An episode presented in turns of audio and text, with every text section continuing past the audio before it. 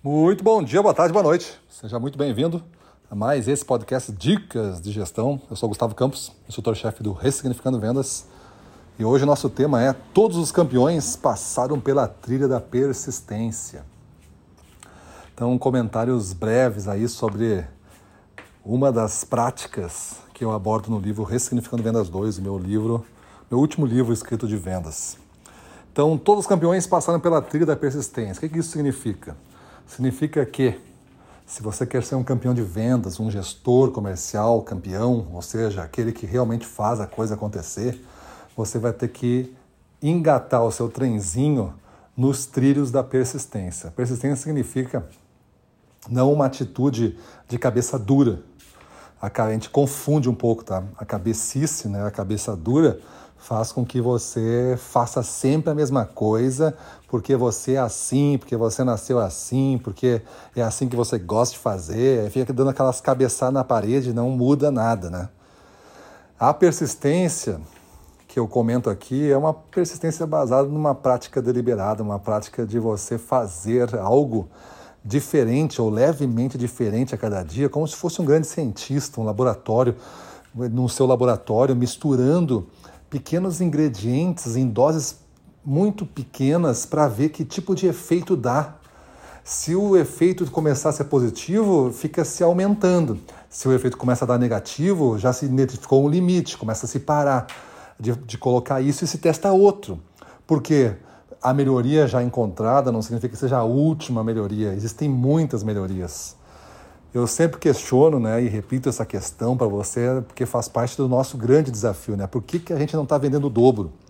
Essa pergunta a gente faz todo dia para nós mesmos aqui. Né? Por que, a gente não está vendendo o dobro? Por que, que não tem o dobro de alunos? Por que, que não tem o dobro de clientes? Por que, que não tem o dobro de compra de livros? Por que, que não tem o dobro de audiência? A resposta dela é o que vai te permitir melhorar. Então isso significa que todo dia você está buscando uma forma inteligente de melhorar o que você fez ontem. E o que você fez ontem para fazer a maioria hoje, ela tem que ser pequena o suficiente para entrar nessas 24 horas do dia. Então eu não estou querendo que você faça grandes revoluções, eu quero que você tenha persistência de fazer mudanças contínuas e frequentes.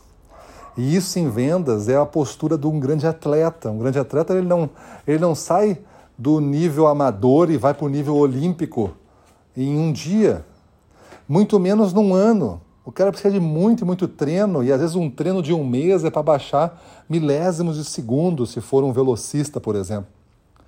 Numa Fórmula 1 você deve observar, né? Para o pessoal que vai no box e troca pneu e faz todo aquele abastecimento, um milésimo de segundo é um tempo enorme. É um tempo enorme. Eles não estão mais nesse, nessa medida aí. Eles já estão em outra, eles estão buscando outra coisa. Milésimo de segundo para eles é que nem hora, é muita coisa. Tem que dividir isso em mais pedaços aí. Porque a perfeição, a perfeição para eles é que não demora tempo nenhum. Como é que eu faço que o carro, o carro chegue aqui, estacione e a gente faz tudo e não parou. E não, o tempo não parou. Continuou o tempo e beleza, é isso. Não teve nenhum tempo perdido.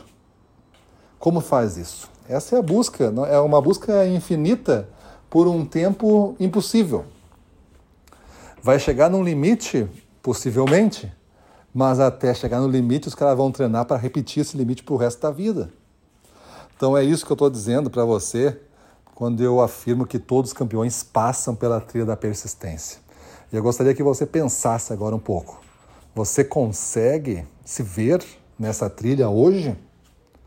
ou você abandonou essa trilha há bastante tempo? Já faz uma, um bom bocado aí que você não está mais nessa trilha de persistência, que você está repetindo as velhas coisas que lhe ensinaram, ou que você aprendeu na força e na marra, e na, no sofrimento e na dor, e está repetindo isso. Mas você está vendo que está ficando cada vez mais difícil. E essa dificuldade talvez seja porque está manjado o teu jogo. Teu jogo está conhecido. As falas estão conhecidas.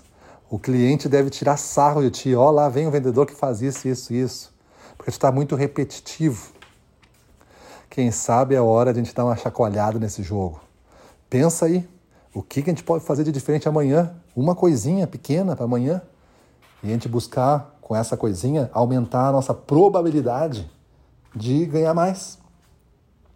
Será que é possível fazer isso? Será que é uma, um convite tão horrível assim que eu estou fazendo para você? Você ganhar mais, um pouquinho mais amanhã, depois de amanhã um pouquinho mais de novo. Será que é muito ruim fazer isso aí? Será que não vale a pena? Por quem tu acredita? Pela tua família? Por você? Pelos, pelos teus clientes mesmo que precisam da tua ajuda para crescer?